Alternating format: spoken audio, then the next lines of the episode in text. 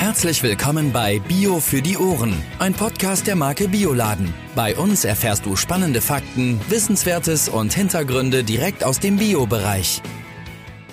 Hallo und herzlich willkommen bei Bio für die Ohren. Wie immer an dieser Stelle mit Jan und Judith. Moin, moin. Hallo. Wir haben heute René Herpel zu Besuch. Äh, René ist Metzgermeister und Fachberater für Fleisch- und Wurstwaren beim Bio-Großhandel Weiling. Hallo René. Hallo. René, wir freuen uns besonders, dass du Metzgermeister bist, denn dann kannst du ganz viele Details erzählen. Schön. Meine erste Frage wäre dann auch gleich, wie bist du als Metzger zum Bio gekommen? Ja, ich habe ganz klassisch ähm, in jungen Jahren mich entschieden, eine Ausbildung zu machen für ähm, Handwerk.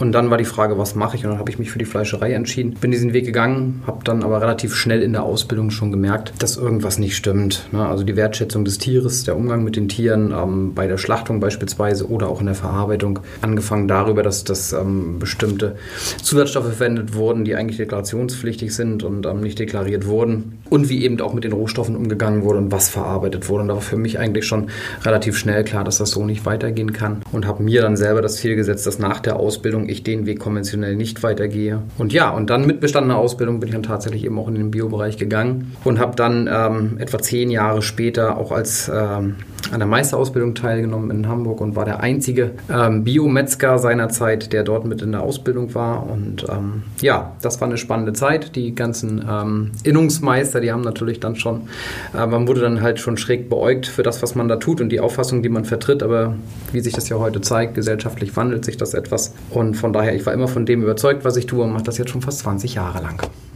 Vor 20 Jahren. Seitdem bist du Metzgermeister geworden. Metzger, Metzgermeister bin ich jetzt seit knapp zehn Jahren, aber eben vor 20 Jahren sozusagen eben aus der Ausbildung und dann eben schon in den Biobereich gewechselt. Das heißt, in der Ausbildung hat man grundsätzlich eigentlich die gleichen ähm, Ausbildungsziele und so weiter wie im konventionellen Bereich. Das ist eigentlich egal. Also der Standort ist eigentlich der Punkt, wo sich dann entscheidet, das eine ist Bio und das andere ist Genau, also es unterscheidet sich, sich generell nicht. Die Ausbildung ist eigentlich immer konventionell. Es gibt, gibt keine Ausbildung im Bio, sondern das unterscheidet sich in dem jeweiligen Ausbildungsbetrieb, in dem man dann ist. Wenn ich jetzt eben heute eine Biometzgerei habe oder eine Metzgerei mit Biozulassung, dann habe ich als Auszubildender eher Berührungspunkte mit der ganzen Thematik Bio, was das Ganze ausmacht, als eben im konventionellen. Aber ganz klassisch ist der Lehrplan sozusagen dann ähm, überbetrieblich immer der gleiche. So, und ähm, ich weiß noch, in meiner Ausbildung war die Kernaussage immer, ein guter Fleischer kann sich seinen Wasserhahn vergolden lassen. Okay, okay, das ist. Hast du goldene Wasserhähne? Nein. Was sagt das über dich aus? Hm. Je nachdem, wen man fragt. Wenn ich mich, wenn die Frage an mich geht und ich es beantworten soll, sage ich, dass ich wahrscheinlich vernünftig arbeite. Wenn ich jemanden frage, der aus, aus der konventionellen Schiene, der das damals so gesagt hat, würde er sagen, ich habe wahrscheinlich schlecht gewirtschaftet. Also je nachdem, einer der Punkte, die, die ja auch mich bewegt haben, den Wechsel zu vollziehen und diesen Weg nicht zu gehen, ist eben genau das, dass äh, ein Metzger sich angeblich den Wasserhahn vergolden lassen können muss. Und das ging beispielsweise in einem Unternehmen auch darüber, dass eben dann Phosphate eingesetzt wurden, die ja damals auch schon deklarationspflichtig waren, aber einfach nicht deklariert wurden. Das heißt, ich konnte den Wasseranteil im Produkt einfach erhöhen, ohne das jetzt am Kunden äh, kenntlich zu machen. Und ich fand, das ist einfach, war in meinen Augen als Auszubildender schon, schon Betrug am Verbraucher und äh, wo ich auch gesagt habe, ich kann das nicht tragen. Und das war einer mhm. der Beweggründe oder einer von vielen Gründen, warum ich gesagt habe, dass ich nach der Ausbildung eben einfach wechsle. Das heißt, hier sieht man auch nochmal das Vertrauen, was dir ganz wichtig ist. Und ähm, das hatten wir ja auch schon in äh, anderen Gesprächen, dass Vertrauen wirklich eines der Merkmale ist, die uns auszeichnen.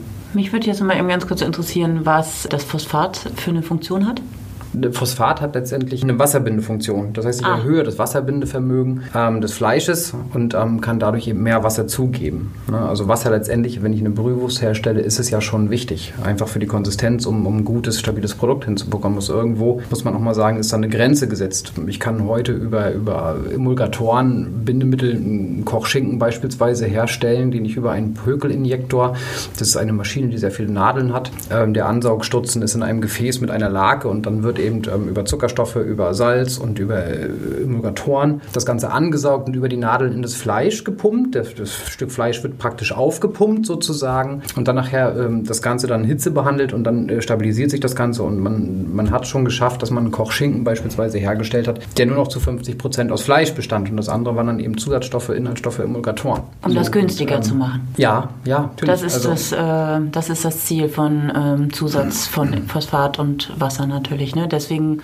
goldener Wasserhahn und so genau, weiter. Genau. Okay. Ja. Und das ist aber auch das, womit wir das jahrzehntelang zu kämpfen hatten, eben dann zu sagen, dass äh, über die natürliche Inflation, die wir haben, die in Deutschland so ungefähr anderthalb Prozent äh, pro Jahr beträgt, ja eigentlich über die letzten Jahrzehnte eigentlich alles äh, teurer geworden ist, aber Fleisch und eigentlich ein Lebensmittel ist, was über die Jahre sogar günstiger geworden ist. Und wie kann ich das erreichen? Nur in, über massives Preisdumping. Das heißt eben, ich drücke die Preise äh, in der Erzeugung, das heißt eben bei der, bei der Erzeugung der Ferkel, ich drücke die Preise über die Haltung, das heißt bei den Bauern eben und dann nachher über die, die, die Massenabfertigung beim Schlachten, ähm, über die Prozessoptimierung in der Zerlegung. Das Ganze hatten wir jetzt ja unlängst, den Zerlegekolonnen mit den westeuro- oder osteuropäischen ähm, Gastarbeitern beispielsweise. Das spielt dann bei dem Preis auch eine Rolle. Und dann nachher natürlich über die Inhalts- und Zusatzstoffe, die ich verwende. Ne? Und Wasser ist im Preis natürlich sehr niedrig. Je mehr Wasser ich ins Produkt bekomme, kann ich hinterher einen günstigeren ähm, VK für, für den Endverbraucher darstellen. Und ähm, dann sagen die Unternehmen eben, um wettbewerbsfähig zu bleiben und unterbieten sich im Preis dann gegenseitig und das über solche Wege.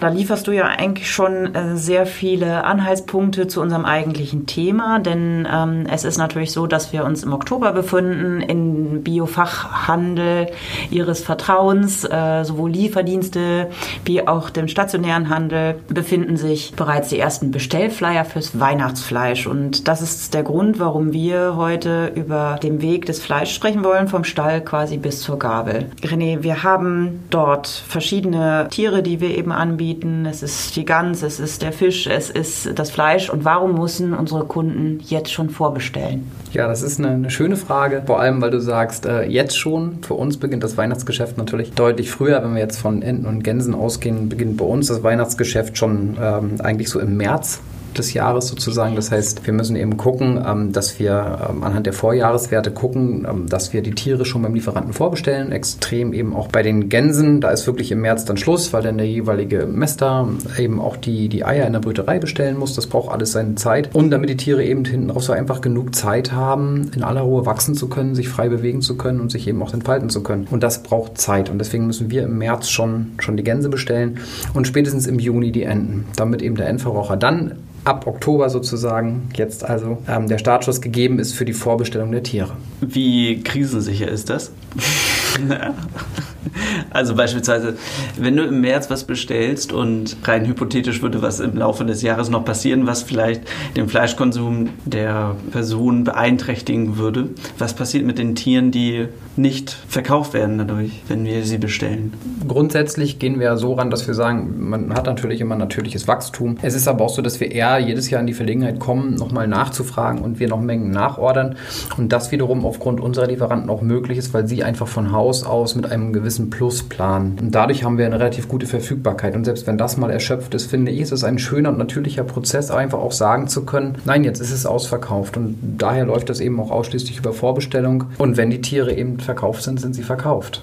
Meine Frage war jetzt eher andersrum gedacht, also mhm. wenn die Nachfrage zu gering ist. Das passiert eigentlich eher selten. Das ist natürlich so, dass, dass du ein verschiedenes Verhältnis hast. Ähm, beispielsweise ist es ja bei Enten und Gänsen unterscheidet sich das ein bisschen. Ich verkaufe immer mehr Entenbrüste als Entenkeulen und ich verkaufe immer mehr Gänsekeulen als Gänsebrüste. Da ist das Verhältnis genau umgekehrt. Und da ist dann die Frage, da habe ich natürlich einen Überbestand. Und das könnte man mhm. jetzt vergleichen, wenn du sagst, ob zu viele Tiere sind. Was wird daraus? Es ist dann so, dass die Tiere trotzdem geschlachtet werden und dann eben sozusagen Produkte daraus verarbeitet werden. Entweder dann noch für dieselbe Saison oder eben für die nächste Saison, was gar kein Problem ist. Wenn ich eben mir überlege, dass ich im, im Dezember die Tiere schlachte, sie werden alle Ende Dezember weggeschlachtet und jetzt habe ich beispielsweise eben die Gänse und habe nicht alles vermarktet, dann kann ich diese eben auch weiter weiterverarbeiten. Das heißt eben alles, was dann an Teilstücken übrig ist oder ein bestimmtes Kontingent an Teilstücken, mache ich meinetwegen zu Gänseriert als Beispiel. Das ist ein Produkt, wenn ich das gut herstelle, mit einem guten F-Wert. Das heißt eben, wenn ich daraus äh, ein stabiles Produkt herstelle, ist das zwei Jahre ungekühlt haltbar. Das heißt, ich habe dann praktisch schon, schon kann eigentlich schon im Januar sozusagen die, äh, das Riet äh, für Oktober desselben Jahres herstellen, weil im Oktober werden noch keine großartigen Gänse geschlachtet. Ähm, das heißt, ich hätte, könnte dieses Produkt auch sonst im Vorfeld gar nicht anbieten. Jetzt hattest du eben über die Haltung gesprochen, ja, also so kurz angerissen. Wie ist denn die Haltung, wenn wir mal direkt darauf einsteigen können? Ja, da kann ich zum Beispiel zwei ganz tolle Beispiele nennen. Wir arbeiten da im Gänsebereich ähm, mit der Biolandfleischerei Schröder zusammen. Das machen wir jetzt schon seit ähm, ein paar Jahren sehr erfolgreich und sehr gut. Und da ist es zum Beispiel so, die Gänse, die wachsen ähm, auf dem Hof von Ulf Jonas ähm, in Mecklenburg-Vorpommern an der Grenze zu Schleswig-Holstein auf. Das ist ziemlich dicht an der Ostsee. Sie haben dort ähm, viele Hektar, auf denen sie sich frei bewegen können, auf denen sie frei laufen können abends werden sie reingetrieben, einfach noch, wenn sie auch klein sind, gerade damit sie dem Fuchs nicht äh, zum Opfer fallen. Aber da können sie sich eben frei bewegen, können sich toll entfalten und ähm, das merkt man auch jedes Jahr wieder, dass äh, da eine hohe Kundenzufriedenheit ähm, vorherrscht und wir da äh, bisher noch, noch nicht eine Reklamation hatten. Jetzt haben wir über Gänse gesprochen und wie ist das für andere äh, Tiere? Hast du da nochmal ein Beispiel? Das zweite Beispiel, die Eiermacher aus Österreich, mit denen wir jetzt auch seit mehreren Jahren erfolgreich und gut zusammenarbeiten, die auch eine tolle Qualität haben. Das ist ein sehr, sehr schönes Unternehmen die ausschließlich mit familiengeführten Höfen zusammenarbeiten. Das sind zwölf Stück in Ober- und Niederösterreich.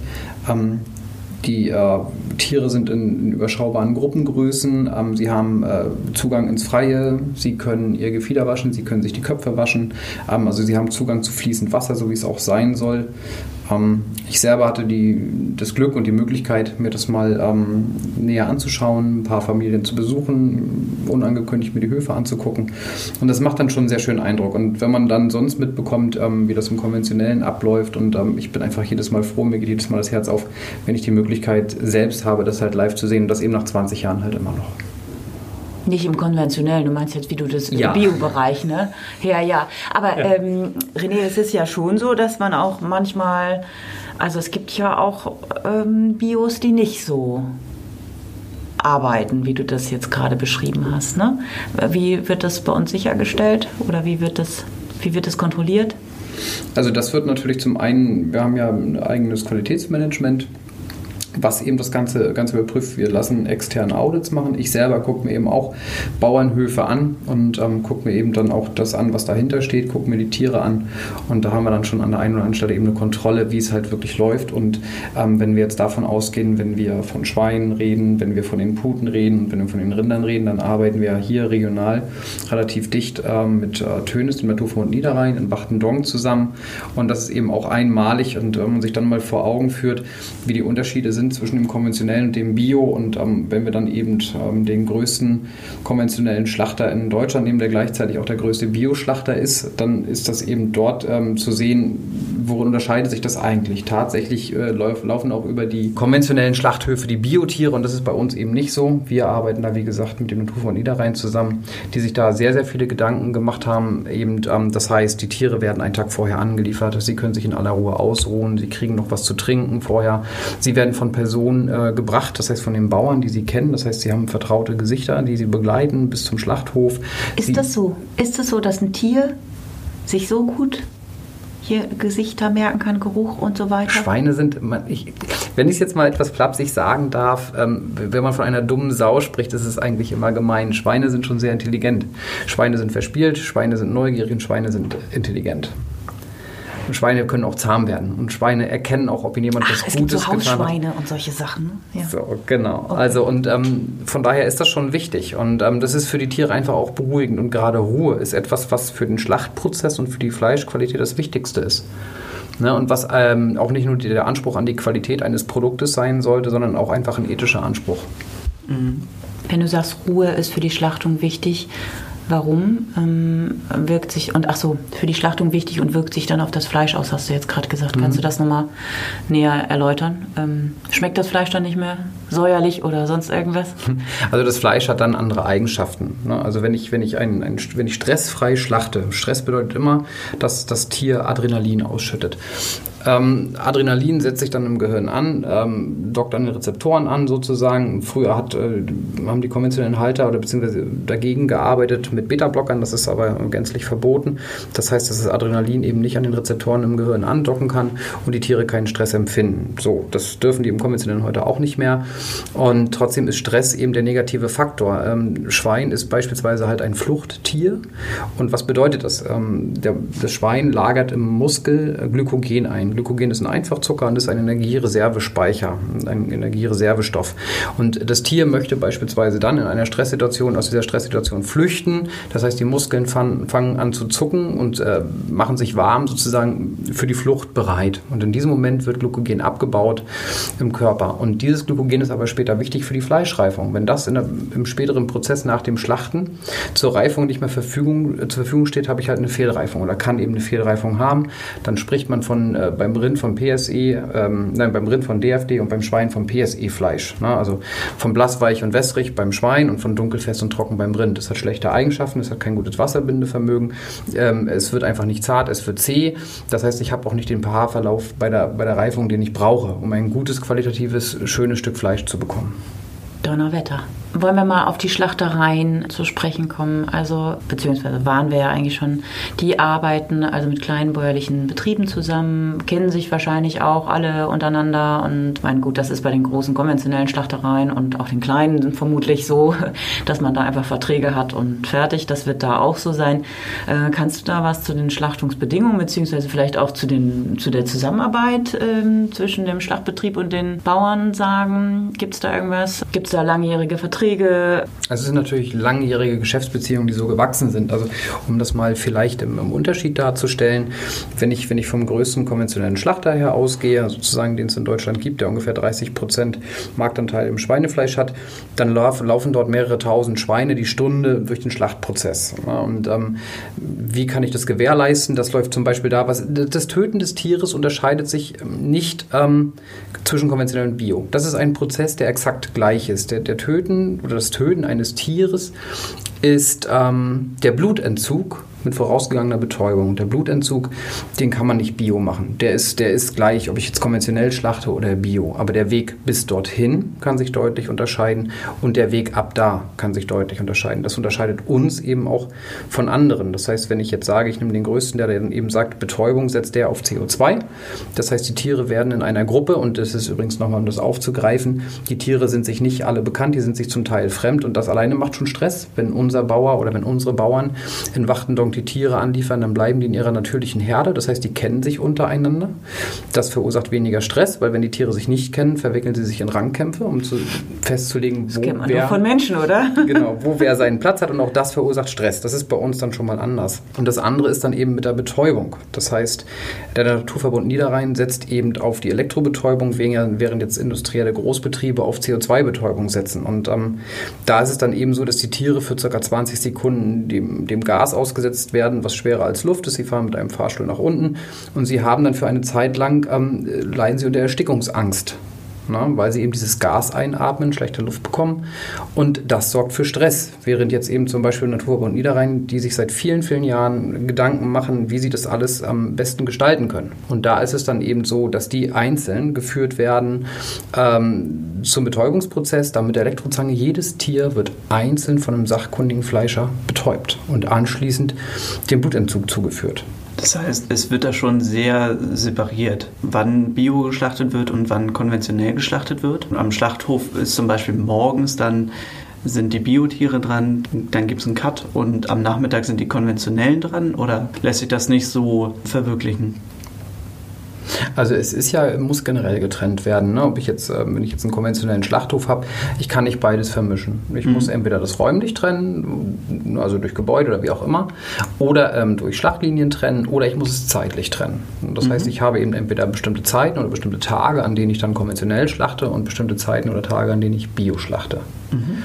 Ähm, letztendlich ist aber davon auszugehen, ähm, dass wenn, wenn ein konventioneller Betrieb das macht, jetzt aber nicht unterschieden wird, wenn er Bio schlachtet oder wenn er konventionell schlachtet, wie er betäubt. Das wird er in dem Sinne gleich tun. Und ähm, das finde ich eben gut bei unserem Naturverbund Niederrhein, wenn ich jetzt eben andere sehe, die jetzt eben sagen, ja, hier laufen jetzt 1500 ähm, Schweine die Stunde in diesen Schlachtprozess Und dann laufen genauso, wie die konventionellen Tiere in diesen Schlachtprozess laufen, laufen dort, wenn in diesem Betrieb Biotiere geschlachtet werden, auch mit derselben Frequenz später zu einem anderen Zeitpunkt Biotiere dort mhm. rein.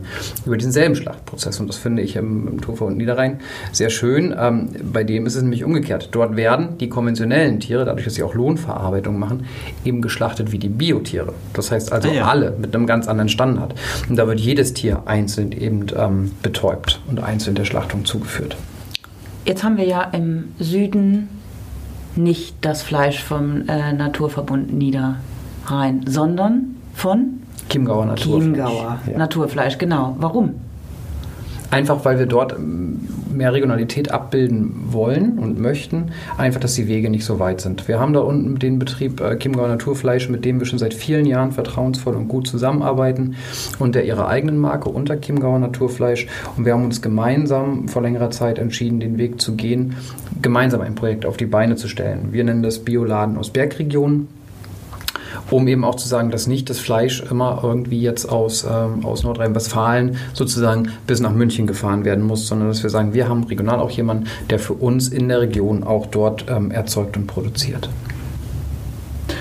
Inwiefern unterscheiden sich da die Bioverbände? Oder gibt es eine Unterscheidung bei den Bioverbänden, wie Tiere geschlachtet werden sollen oder wie sie zumindest dorthin geführt werden sollen? Nein, das ist, das ist eben etwas, was uns auszeichnet. Ähm, es gibt in der, in der EG-Öko-Verordnung, die unterscheidet sich bei den Transportzeiten der Tiere nicht äh, von dem, was normal als äh, Mindeststandard ähm, in Deutschland gilt. Das heißt acht Stunden sagt man ja, ist die maximale Transportzeit. Und da unterscheidet sich EG-Bio nicht von konventionell, was das betrifft. Und in den Bio-Verbänden jedoch ist es etwas strenger geregelt. Da ne? ist die Rede von äh, vier Stunden, maximal zwei bis vier Stunden, je nach Verband und ähm, maximal 200 Kilometer Entfernung. Und dabei unterscheiden sich die Tiere nicht. Sprich, ich könnte jetzt, ähm, jedes Tier darf dann beispielsweise nur maximal vier Stunden transportiert werden. Ja. Gibt es eigentlich eine Bioschlachtung? Ein Sprecher einer großen industriellen Schlachterei hat mal gesagt, ähm, Bio ist keine Frage der Schlachtung und Verarbeitung, sondern der Tierhaltung. Und ähm, das sehen wir völlig anders und das ist bei uns auch anders. Beispielsweise der Naturverbund Niederrhein, der sieht schon, dass ähm, Bio auch eine Frage der Schlachtung und Verarbeitung ist. Was man daran sieht, was ich eingangs erwähnt habe, dass die Tiere von, von bekannten Personen angeliefert werden, dass sie übernachten können, dass sie in ihren Gruppen bleiben, was den Stress vermeidet, dass sie dann nächsten Tag in aller Seelenruhe sozusagen zur Schlachtung und zur Betäubung geführt werden sich dort von selbst hin bewegen, also nicht getrieben werden durch irgendetwas und dann von sachkundigen Personen, die seit vielen Jahren im Unternehmen sind, die fest angestellt sind, keine Kordarbeit, wird jedes Tier einzeln betäubt und dann der Schlachtung zugeführt. Das sind Mitarbeiter, die seit 20 Jahren und länger zum Teil im Unternehmen sind ähm, und dort mit einem hohen Sachverstand halt arbeiten. Und ähm, ich finde schon, dass sich dann die Schlachtung sehr unterscheiden kann, je nachdem, welche Ansprüche ich habe. Und auch dann eine Verarbeitung. Der Tötungsprozess an sich, wie ich auch schon erwähnt hatte, ähm, der ist halt identisch. Das ist halt der Blutentzug, der stattfindet. Aber davor und danach, finde ich, ist es eine Frage der Haltung. Und des ethischen und moralischen Verständnisses. Ja. Wie viele Schweine werden nehmen wir mal jetzt dieses Beispiel, nehmen wir mal einen großen konventionellen Betrieb und äh, die Schlachtereien, von denen wir jetzt gesprochen haben, Chiemgauer Naturverbund, weißt du, wie viel die so pro Stunde oder pro Tag, ich weiß es nicht, was man da so ungefähr, denn wir müssen uns jetzt nicht auf 1000 Stück festlegen, aber ungefähr. Also, also vergleichsweise ähm, einer der größten Betriebe in Deutschland schlachtet ähm, in der Stunde ähm, zwischen 1500 und 2000 Schweinen. Ähm, beispielsweise der Naturverbund Niederrhein, der schlachtet 500 bis 600 Schweine in der Woche. Also aber wir reden von Stunde, hast du gesagt? 1500 ungefähr? 1500 bis 200 die Stunde, ja. Zu 500 in der Woche? Zu 500 in der Woche. Das ist nicht Fließbandarbeit oder es, es arbeiten sehr wenig Leute da. Ja, also der Naturverbund Niederrhein. Ähm, dort arbeiten ungefähr 60 Mitarbeiter, während jetzt beispielsweise bei einem der größten Betriebe eben im Werk um die 1000 Mitarbeiter arbeiten. Wenn wir dann von Schlachtung reden, ist damit eben das, was wir meinten, Betäubung und Blutentzug gemeint? Oder gilt, geht das noch weiter bis zum Ende, bis zum ähm, bis alle Teile praktisch so geschnitten sind, wie sie geschnitten sein sollen. Was zählt praktisch unter einer Schlachtung? Also die Schlachtung letztendlich ist ja, ist ja das Töten des Tieres mit vorausgegangener Betäubung. Dann ist das Tier ja. geschlachtet. Ähm, dann wird es, ähm, okay. dann ist der Blutentzug erfolgt. Dann wird es eben ähm, abgebrüht sozusagen beim Schwein, um, um, es zu entborsten. Dann wird es aufgemacht, dann werden die Innereien und die Organe entnommen und dann eigentlich wird es nachher sozusagen halbiert und dann habe ich die klassische Schweinehälfte. Ne? So, das ist dann eigentlich der Schlachtprozess ähm, und dann habe ich das Tier dort als, äh, als halbes Tier am Haken hängen. Mhm. Und alles Weitere ist dann nachher Zerlegearbeit. Ne? Das heißt, die Tiere werden dann zerlegt und weiterverarbeitet. Und ähm, bei uns, beim Naturverbund Niederrhein, setzt sich das eben über die gesamte Wertschöpfungskette halt hinweg. Das heißt eben auch dort dann in der Zerlegung sind das festangestellte Mitarbeiter und keine Akkord-Zerlegekolonnen, die dort eben ähm, für, für den Mindestlohn sozusagen ähm, da ihre zehn Stunden das Fleisch zerlegen und jeder macht nur einen Handgriff, was eigentlich für keinen gut ist, weil das zum einen ähm, fürs Unternehmen oder für die Gesundheit der Mitarbeiter nicht gut ist, immer nur einen Handgriff zu machen. Und ähm, ich finde es auch schön, wenn man eben weiß, dass ähm, jeder Mitarbeiter wirklich alle Handgriffe auch beherrscht, von A bis Z. Und ich finde auch da zeigt sich die, die Wertschätzung eben des, des Rohstoffes nachher letztendlich. Und dann geht das Ganze ja weiter über die Verarbeitung. Das heißt eben, wenn eben nachher nach dem Veredeln, nach dem Zuschneiden, ähm, wenn ich mein Bratenstück habe, wenn ich meinen Gulasch habe, was mache ich mit dem, mit dem Rest sozusagen? Das heißt, wenn ich in die Verarbeitung gehe und dann eben Wurstprodukte herstelle. Gibt es einen Biometzger? Das ist eine gute Frage. Ein, wie ich auch schon, schon erwähnt hatte, einen, einen reinen Biometzger gibt es nicht, aber ich finde schon, im, im Herzen kann man das sein und wenn man sich dafür entscheidet, den Weg zu gehen, danach zu arbeiten, finde ich schon, dass es auch einen Biometzger gibt, ja. Okay. Denn letztendlich die Ausbildung an sich ähm, ist, ist halt dann schon konventionell äh, als Ausbildungsberuf im Biobereich gibt es leider nicht. Aber jeder, der sich damit äh, moralisch und ethisch auseinandersetzt und den Weg einschlägt, den würde ich dann schon als Biometzger bezeichnen. Dann bist du ab sofort für uns ein richtiger Biometzger. Biometzger ist eine Herzensangelegenheit. Ja. Hört sich irgendwie schön an. Wenn du das alles so beschreibst von der Haltung, da kann man sicherlich nochmal an anderer Stelle genauer drauf eingehen. Hier ging es ja jetzt erstmal um die Schlachtung und dann bis zur Gabel. Das schlägt sich natürlich im Preis wieder. Ne? Wir können jetzt nicht ein Kilo Gans kaufen für äh, 10 Euro, sondern die kostet eben entsprechend mehr. Da, also diese ganzen einzelnen Punkte, ob du jetzt gesagt hast, Familienbetriebe, viel Strohplatz, Bewegung, schonende Schlachtung, vor allen Dingen ja, die Menge der Schlachtungen pro Woche und so weiter, das spiegelt sich am Ende des Tages natürlich dann dort wieder. Ganz klar. Und da geht es ja auch darum, ähm, Klasse statt Masse. Und das, das ist natürlich eine Preiszusammensetzung. Wenn ich jetzt einen, einen konventionellen Schweinemester habe, ich meine, Gott sei Dank ist seit einigen Jahren zumindest ähm, Tageslicht vorgeschrieben. Das war bis vor einigen Jahren nicht mal. Ich konnte die Tiere einfach unter künstlichem Licht halten. Ähm, und dann halte ich eben diese, diese riesigen Ställe und in Massen, sodass sich die Tiere kaum bewegen können, kann ich natürlich zu einem anderen Preis ähm, produzieren. Und trotzdem ist es so, dass die Bauern kaum davon leben können. Und dann muss ich mir überlegen, wenn ich dann eben einen Bio Betrieb habe und ich muss deutlich mehr Platz für das Tier haben. Die Tiere müssen Auslauf haben. Ich ähm, darf keine reinen Spaltenböden haben. Ich darf Teilspalten haben und der Rest des Stalls äh, muss eingestreut sein mit Stroh.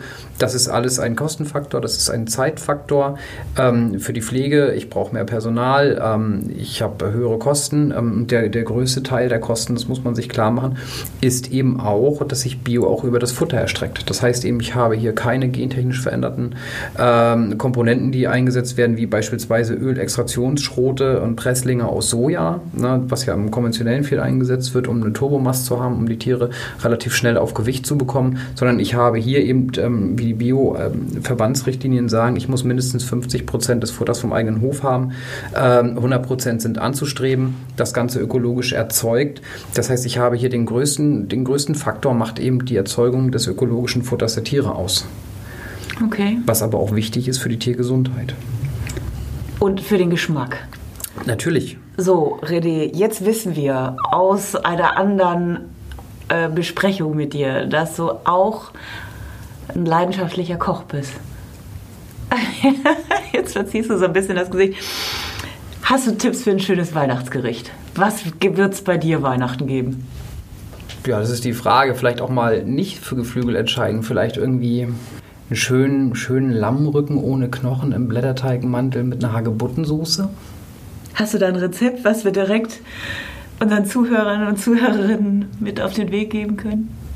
Ja, sicherlich. Bevor wir das ähm, aber euch verlinken, müssen wir es natürlich erstmal testen. Also wäre es klasse, wenn du uns einfach mal einen Termin nennst. Wir kommen vorbei und das Rezept stellen wir euch natürlich in die Show Notes. Du, oder zu, ähm, es ist ja bald Martinstag. Wie wäre da so eine Martinsgans für uns? Super. Und was würdest du noch dazu essen? Berberitzenreis. Berberitzenreis. Salat noch dazu oder sowas? Vorspeise, Nachspeise? Ja, vielleicht einen schönen Chicorée-Salat. Lecker. René, äh, dann habe ich noch mal eine private Frage. Wenn du dich für eins entscheiden müsstest, würdest du eine Vorspeise oder eine Nachspeise nehmen? Nachspeise. okay. Ja, René, das hört sich auch total lecker an. Ähm, mehr Rezepte, ähm, nein. Also erstmal verlinken wir euch das Rezept unten in den Show Notes, beziehungsweise mehr Rezepte findet ihr auf bioladen.de. Ich glaube, damit kommen wir zum Ende. Jan, du hast noch deine privaten Fragen. René, was in deinem Kühlschrank ist immer Bio? Alles.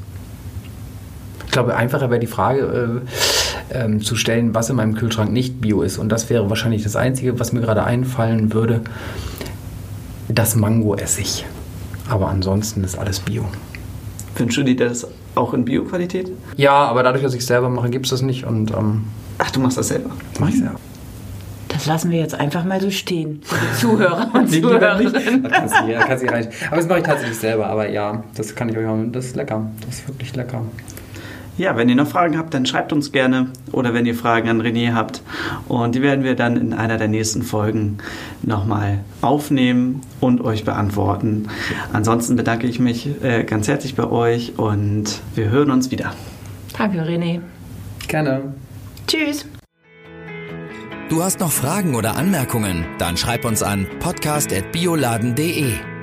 Bio für die Ohren wurde dir präsentiert von Bioladen, eine Marke des Bio-Großhandels Weiling, Biopionier seit 1975. Dir hat gefallen, was du gehört hast? Dann sei bei unserer nächsten Folge Bio für die Ohren wieder dabei. Infos zum Podcast findest du auf bioladen.de.